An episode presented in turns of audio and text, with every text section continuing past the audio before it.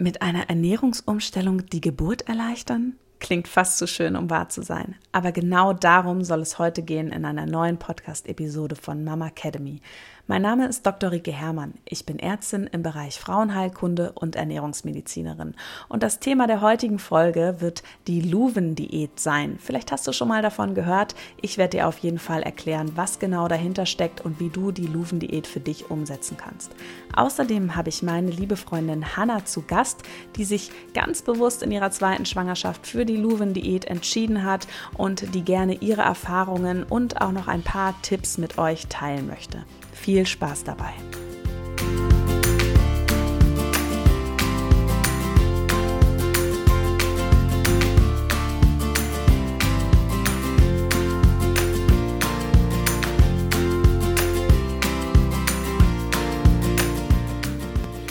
Hallo und herzlich willkommen beim Mama Academy Podcast deinem Podcast für ein ganzheitlich gesundes und erfülltes Mama-Leben.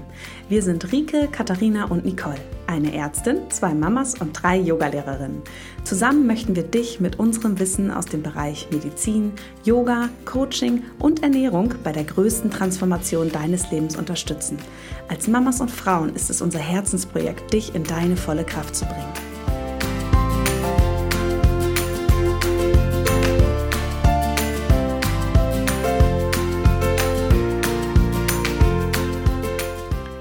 Hallo und schön, dass du wieder mit dabei bist bei der neuen Podcast-Episode. Ich freue mich heute, das Thema Geburtserleichterung mit der Ernährung mit euch zu besprechen. Ist es nicht für uns alle so bei dem Gedanken an die nahende Geburt, dass wir nicht so richtig in Jubel ausbrechen oder Begeisterung zeigen, sondern dass da schon auch Ängste und sehr großer Respekt vorherrschen? Also ich glaube, alle von uns, wir freuen uns auf unser Baby, auf die Geburt selbst, aber eher nicht.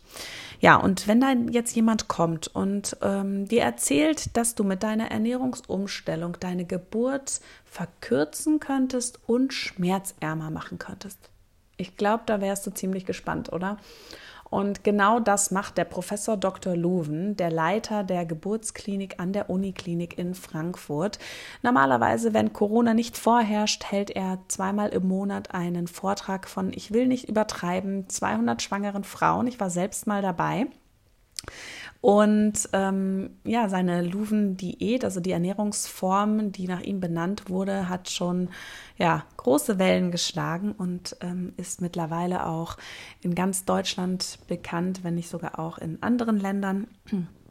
Und ja, hier in Frankfurt kennt, den, kennt eigentlich jede Frau den Professor Dr. Luven und der ist auch wirklich ein sehr sympathischer Mann, der gerade in diesen ähm, Vorträgen, die er da hält, auch, ähm, ja, das ist sehr unterhaltsam, würde ich jeder Frau empfehlen, die hier im Umkreis wohnt. Doch leider jetzt in Corona-Zeiten finden eben diese Vorträge nicht statt. Deswegen dachten wir uns, wir klären dich ein bisschen auf, was denn wirklich dahinter steckt. Ja, und die Luven-Diät, die sollte von den schwangeren Frauen ungefähr ab der 32. bis 34. Woche, also sechs bis acht Wochen vor der Geburt, gestartet werden. Und es ist im Endeffekt keine wirkliche Diät, also es geht nicht darum, abzunehmen oder Gewicht zu verringern, sondern es ist eine Ernährungsumstellung. Und ganz grob gesagt ist es einfach das Verzichten auf bestimmte Kohlenhydrate und einfach Zucker. Ja, man, der Professor Luven sagt auch immer Weißmehlprodukte und Weißmehl und Haushaltszucker. Ja, und was genau sich dahinter verbirgt, beziehungsweise wieso dir das helfen soll, dabei eine ähm, schnellere und schmerzärmere Geburt zu haben. Das möchte ich dir gerne erklären und jetzt nicht zurückschrecken. Es wird ein bisschen kompliziert, aber vielleicht hast du ja Lust, mal ähm, bei uns auf unserem Instagram-Kanal vorbeizuschauen, at die.mamacademy. Dort habe ich selbst ein kleines ähm, Schaubild erstellt. Und ähm, vielleicht hilft es dir dabei, während du diesen Podcast anhörst, dir dieses Schaubild einmal anzuschauen dann wird es vielleicht etwas klarer. Ansonsten hör einfach zu und lass mal diesen schönen medizinischen Aufklärungsinput über dich ergehen. Vielleicht motiviert dich das nämlich noch etwas mehr, diese Ernährung mal auszuprobieren. Also, es ist so, dass der Körper, also das, der Körper, das, das Baby und die Plazenta, also der Mutterkuchen, ähm, gegen Ende der Schwangerschaft anfangen, ähm, Hormone zu produzieren, die den Körper auf die nahe, nahestehende Geburt vorbereiten. Und eins dieser Hormone ist das Prostaglandin. Und dieses Prostaglandin hat eben unter anderem eine Wirkung auf den Gebärmutterhals, das heißt auf darauf, wie sich der Gebärmutterhals unter der Geburt eben verändert, öffnet und eben schon vorher vor der Geburt langsam ja weich wird und ähm, sich vielleicht auch verkürzt. Andere Wirkung haben die Prostaglandine aber auch auf die Schmerzrezeptoren in unserem Körper. Also auch wenn wir uns irgendwo Anstoßen, Entzündungen haben, die schmerzhaft sind, dann herrscht auch ein hoher Prostaglandinspiegel in unserem Körper vor. Genau, und jetzt, was hat das Ganze mit der Ernährung zu tun? Ist es eben so, dass ähm, das Prostaglandin, das setzt an sogenannten Rezeptoren an, also Andockstellen. Das sucht im Körper Stellen, wo es dann einen Platz findet, wo es seine Wirkung entfalten kann. Und unter anderem gibt es eben diese Andockstellen an Gebärmutterhals. Und das Prostaglandin, wenn das dann freigesetzt wird vom Mutterkuchen, von dem Baby, dann schwimmt das durchs Blut und sucht diese Andockstellen und findet sie eben am Gebärmutterhals. Dann am Gebärmutterhals entfaltet es seine Wirkung und das ist unter, unter anderem eben, dass noch mehr von diesen Rezeptoren gebildet werden und dass der Muttermund langsam gereift wird und dann gegebenenfalls unter der oder unter der ähm, Geburt eben sich auch schneller eröffnen kann, wenn mehr Rezeptoren vorherrschen, die diese Arbeit erledigen können. Das heißt, wenn Prostaglandin ausgeschüttet wird, sorgt es dafür, dass noch mehr Andockstellen ähm, gebildet werden und ähm, es wird ja auch immer mehr Prostaglandin vom Baby und von der Plazenta angebildet, so dass dann auch wirklich, wenn die Wehen ausgelöst werden, ganz, ganz viel von diesem Hormon vorherrscht. Ja, jetzt sind wir immer noch nicht an dem Punkt angekommen, was das mit deiner Ernährung zu tun haben könnte. Aber jetzt kommt die Krux. Wenn wir ähm, unserem Körper viel Süßspeisen, viel Zucker zuführen, dann steigt der Blutzuckerspiegel in unserem Körper an. Je einfacher der Zucker verpackt ist, desto schneller steigt der Blutzucker an. Und um diesen Blutzucker, dieses, die, die Energie unseres Körpers auch ähm, ja, in ihre in die Zellen zu bringen, also dort, wo sie auch, wo die Energie gebraucht wird, im Muskel, im Gehirn, in den Organen, ähm, braucht es Insulin. Das Insulin, kann man sich vorstellen, ist wie ein Schlüssel, der, das, der den Blutzucker eben in die Zellen reinlässt, der die Tür dafür aufschließt. Das heißt, steigt der Blutzuckerspiegel schnell an, wird auch sehr schnell sehr viel Insulin ausgeschüttet. So, und dieses Insulin kann auch an die Prostaglandinrezeptoren ansetzen. Und da kommt ähm, ja die Theorie von Professor Luwen her, dass eben das Insulin dann diese Andockstellen für das Prostaglandin blockiert. Ja, dass eben das Prostaglandin nicht mehr sich dran setzen kann, weil das Insulin das tut. Jetzt kommt es aber, das Insulin entfaltet eben nicht die gleiche Wirkung. Das heißt, es werden nicht mehr von diesen Rezeptoren gebildet, die wir ja brauchen, um eben den Gebärmutterhals dann schneller sich eröffnen zu lassen der Theorie nach. So, und das ist das eine. Das heißt, viel Insulin im Laufe der letzten Wochen in der Schwangerschaft verhindert, dass mehr Rezeptoren, also Andockstellen für das Prostaglandin gebildet werden. Plus, wenn dann unter der Geburt ganz, ganz viel Prostaglandin ausgeschüttet werden, ähm, kann ja nicht das ganze Hormon an die Andockstellen, weil zu wenig da sind. Und wo geht es dann hin? Der Theorie von Professor Luwen nach geht es dann an die Schmerzrezeptoren, weil auch da passt es dran. Also haben wir weniger Andockstellen, die den Gebärmutterhals dann eben auch eröffnen können, also die Wirkung, die darüber entfaltet wird, plus mehr Schmerzen, weil mehr von dem Hormon an die Schmerzrezeptoren gehen. Klingt logisch, oder? Also es ist ein bisschen kompliziert, ähm, deswegen schau dir gerne das Schaubild auf Instagram an, was ich dazu gemalt habe. Und wenn du dazu aber noch Fragen hast, auch das gerne in die Kommentare unter dem Post. Und ansonsten ähm, ist das für dich ja auch im Endeffekt nicht so wichtig. Für dich ist ja entscheidender, wie kannst du jetzt deine Ernährung so umstellen, dass sie in die Luven-Diät passt. Und da ist es eben so, dass der Professor Luven sagt, Lebensmittel mit einem hohen glykämischen Index oder Glücksindex sollten in den letzten Wochen der Schwangerschaft eben vermieden werden. Und der glykämische Index gibt einfach an, wie schnell steigt der Blutzucker nach dem Verzehr dieses Lebensmittels an, beziehungsweise wie viel Insulin wird vom Körper ausgeschüttet. Je höher der glykämische Index ist, desto mehr Insulin wird ausgeschüttet. Das heißt, diese Lebensmittel mit einem hohen glykämischen Index sollten vermieden werden in der Luvendiät. Ja, was gehört dazu? Unter anderem gehören da eben sehr kohlenhydratreiche Lebensmittel dazu, ähm, vor allem wenn sie aus ähm, ja, Weißmehlprodukten entstehen. Das heißt nicht aus dem Vollkorn, sondern wirklich nur das gereinigte Getreide. Das sind ähm, Nudeln, Brote, Reis, aber auch Mais selbst, wenn sie eben nicht aus Vollkorn produziert sind. Ähm, da gehören natürlich auch einige Obstsorten dazu und auch Gemüsesorten, wobei ich immer sagen muss, Gemüse hat generell niedrigeren glykämischen Index als Obst.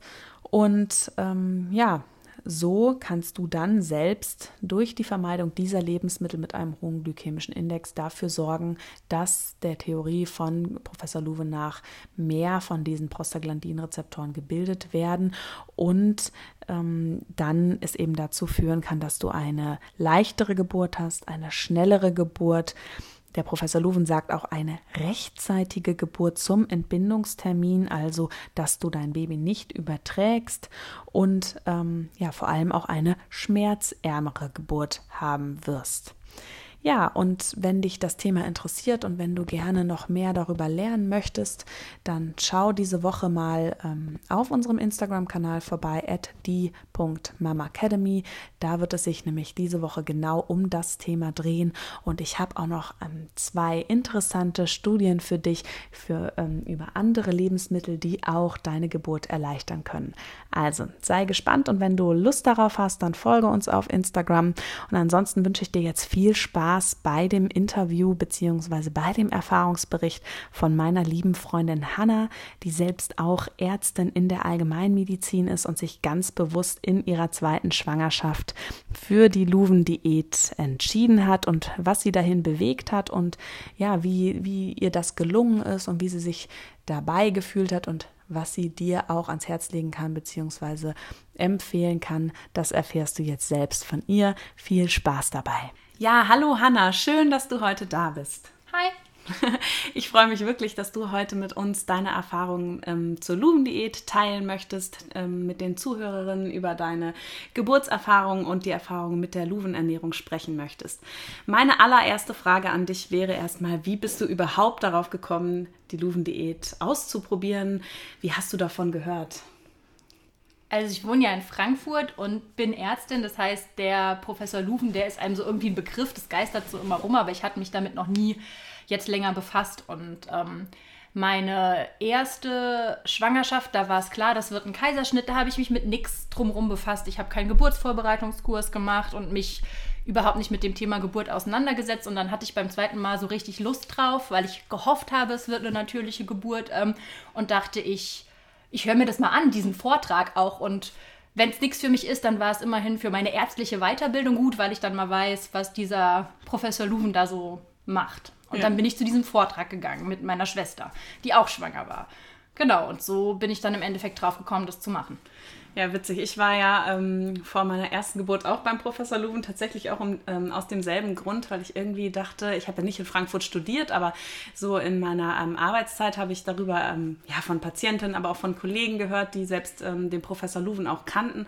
Und der ist ja hier schon so eine Koryphäe oder jede Frau eigentlich, die schwanger ist in Frankfurt, kennt den Professor Luven. Und ich fand auch, dieser Vortrag, das ist ja schon eine ganz besondere Situation da irgendwie. Also ich glaube, bei mir waren gefühlt 200 Frauen in diesem Hörsaal ja. und es war ja nicht in zehn Minuten gegessen, die Sache. Ne? Wie hast das du den Professor Luven in, empfunden? Es ging irgendwie drei Stunden, es war viel zu voll, es kamen immer noch mehr. Wir waren natürlich, wir wollten, wir wussten das, wir wollten eine halbe Stunde vorher da sein, kamen natürlich drei Minuten vorher, es war schon total voll. Irgendwelche Männer, die da waren, mussten dann alle aufstehen. Die Schwangeren saßen überall. Ich wusste ja zum Glück, es geht drei Stunden und jemand hat, ah, meine Hebamme hat gesagt, nimm dir was zu essen mit und ein Kissen. Das war sehr klug. Meine Schwester und ich hatten ein, entspannte Plätze und äh, haben die ganze Zeit geknabbert. Ja, okay, das klingt super. Ähm, drei Stunden soll es heute auf jeden Fall nicht gehen. Das ist echt ähm, krass. Der macht da wirklich eine Show. Eigentlich ziemlich schade, dass die Vorträge aktuell nicht stattfinden können. Ja, der wegen, ist voll der Entertainer, ne? Ja, also bei mir war das es tatsächlich so ungefähr gefühlte 40 Grad. Es war ja Hochsommer und der hat da vorne richtig ähm, ja, agiert und ähm, sein Bestes gegeben. Es war echt äh, spannend. Ja, aber dann ähm, erzähl doch noch mal weiter. Also du warst bei diesem Vortrag und dann hast du gedacht, ähm, du gehst da mal hin, um dir das mal anzuhören. Und wie bist du dann aus diesem Vortrag rausgegangen? Was hast du da so für dich mitgenommen und wie kam das dann, dass du dir auch gesagt hast, okay, ich probiere das mal? Also ich hatte mir ehrlich gesagt, ich wusste ja schon vorher ein bisschen, was diese Luven-Diät, die es laut Professor Luven ja gar nicht gibt.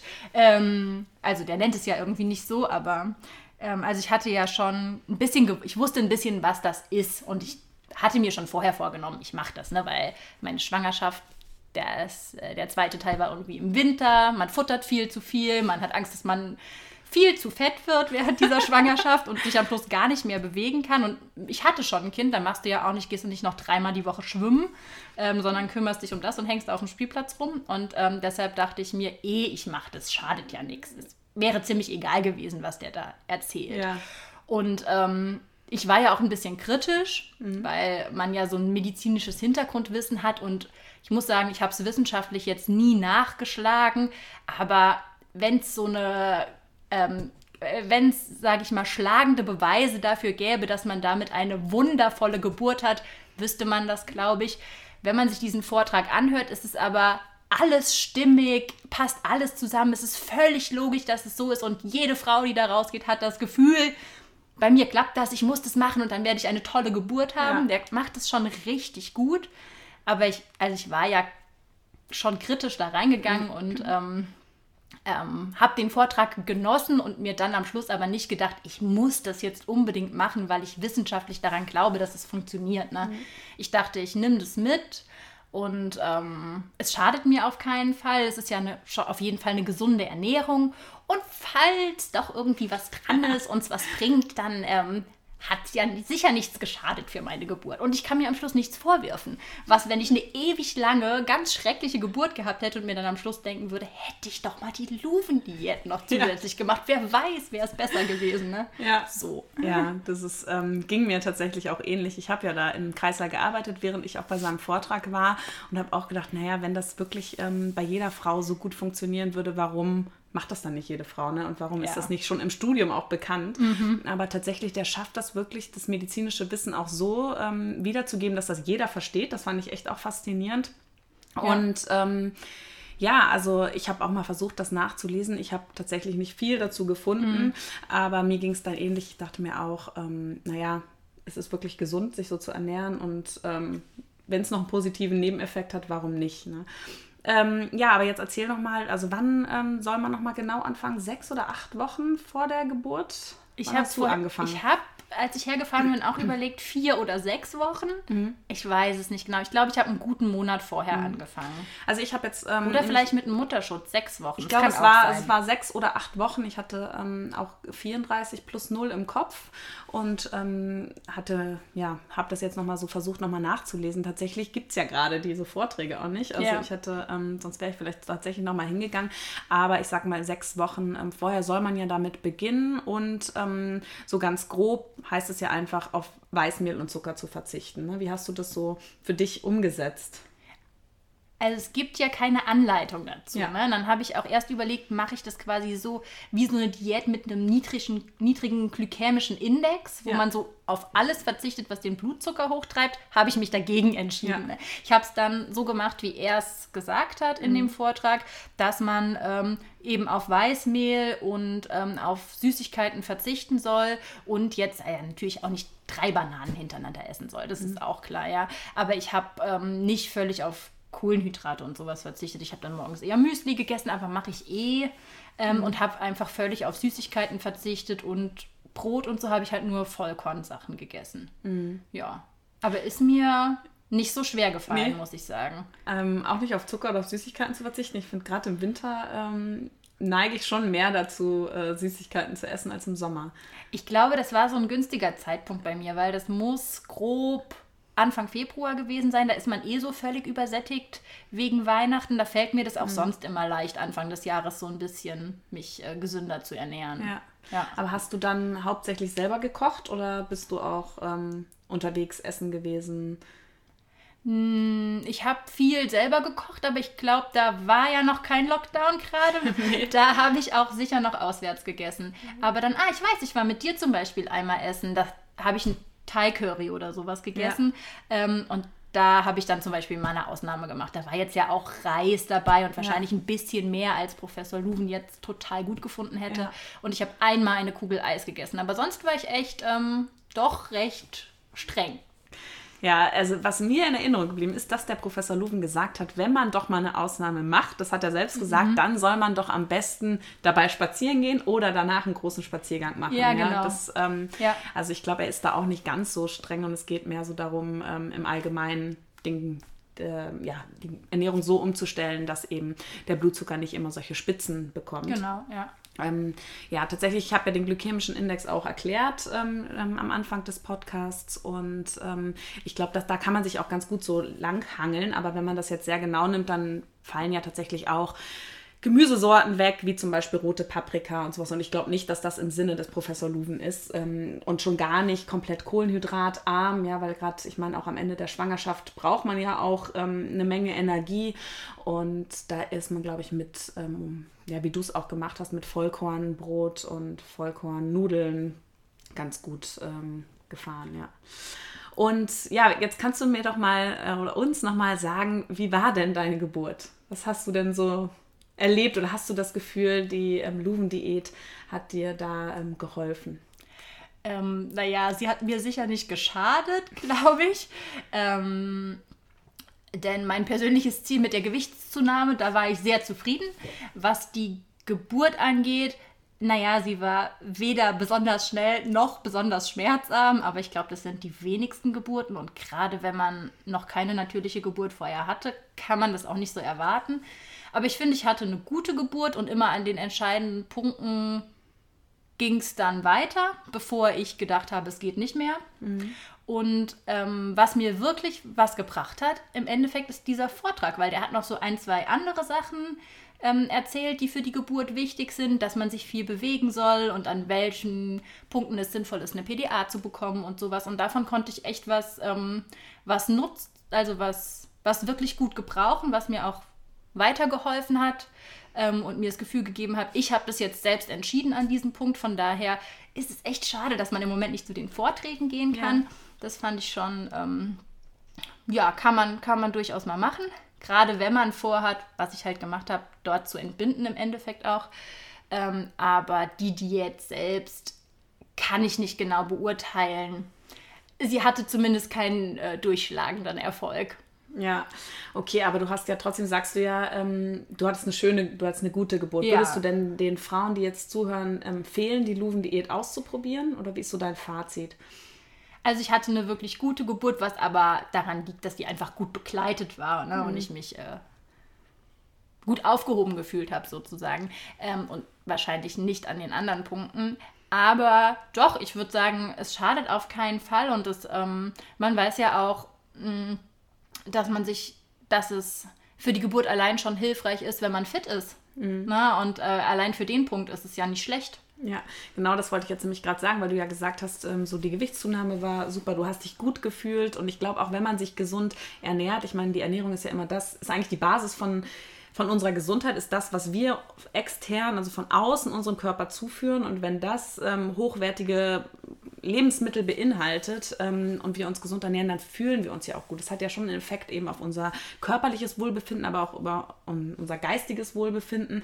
Und ähm, wenn man sich in seinem eigenen Körper wohlfühlt, ob schwanger oder nicht, ist es einfach so viel wert. Und ich glaube, gerade auch für solche ähm, ja, großen Herausforderungen wie jetzt eine spontane Entbindung ähm, ist das einfach schon wichtig, sich gut zu fühlen. Und ähm, ja, da kann es einem ja dann schon durchaus helfen, ähm, die Luven-Diät oder die Ernährung nach Luven umzustellen. Ja, denke ich auf jeden Fall. Gerade es gibt ja Frauen, die machen das, die schaffen das von alleine. Ne? Die sind da total motiviert, ernähren sich die ganze Schwangerschaft gesund. Aber für den, für den Rest, der sich vielleicht zwischendrin auch ab und zu mal vergisst, ist es ganz angenehm mit diesen sechs Wochen. Da hat man am Schluss nochmal das Gefühl, ich habe ich hab mein Gewissen wieder ein bisschen reingewaschen und man ja. äh, hat zumindest am Schluss nochmal so eine Phase, wo man ein bisschen sich auf die Geburt einstimmen und sich ein bisschen wohlfühlen kann einfach. Ja. ja.